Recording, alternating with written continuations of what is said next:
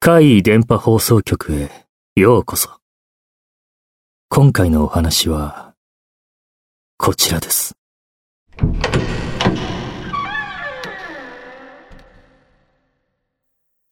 幽霊居酒屋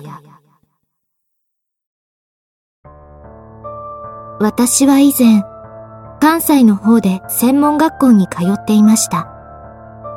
その時に駅前にある焼き鳥屋でアルバイトをしていました。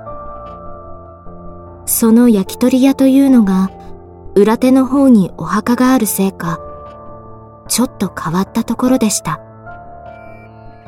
働いていると、いろんなものが見えるんです。決まってお店が忙しくなってくると見えます。黒い影のような人を見たり、出入り口付近に子供がいたり。私が一番頻繁に見たのは、黒いゴスロリのような服を着た首のない人です。私が忙しく動いていると、彼女もなんだか慌ただしく歩き回っています。焼き鳥屋に不釣り合いなひらひらのゴスロリ服。当然、他のお客さんには見えていません。まあ、どれも実害がないし、何より忙しい時にしか出てこなかったので、特に何もせずに放置していました。それでも、ふと冷静に考えると、やっぱりおかしい出来事ですよね。私は、幽霊のような存在をはっきりと見たのは、あの焼き鳥屋でだけだったんです。幼い頃に不思議な体験をしたことはありましたが、幽霊の姿を見たというわけではありません。ある日、私は専門学校の友達で、自称霊感がある女子を含めた数人をバイト先の焼き鳥屋に来るように誘いました。事前に幽霊が出るとだけ言っておきましたが、お店に来た霊感少女はにやりと笑って、いるね。黒い服を着た首から上が見えない女の子が、と小声で言いました。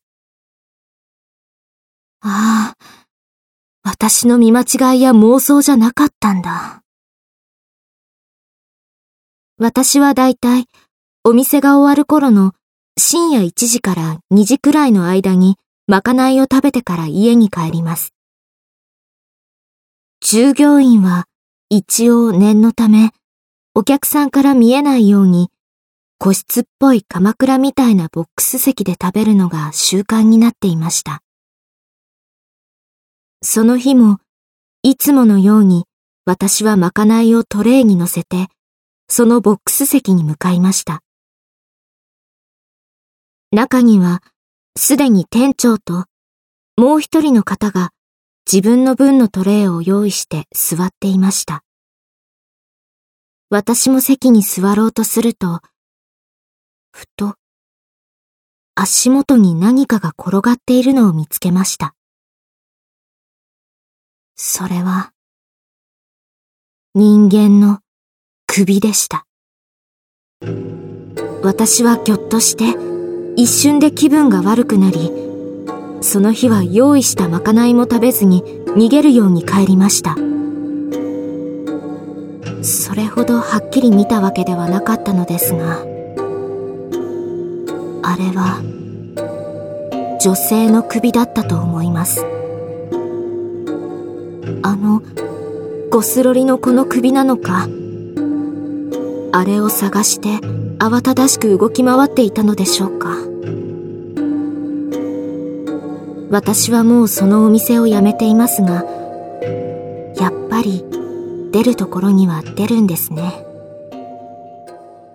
今でもまだ、あのゴスロリの子は自分の首を探し回っているのでしょうか？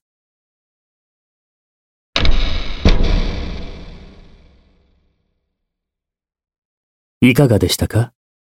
次は、あなたの身に起こったお話を聞かせてくださいね。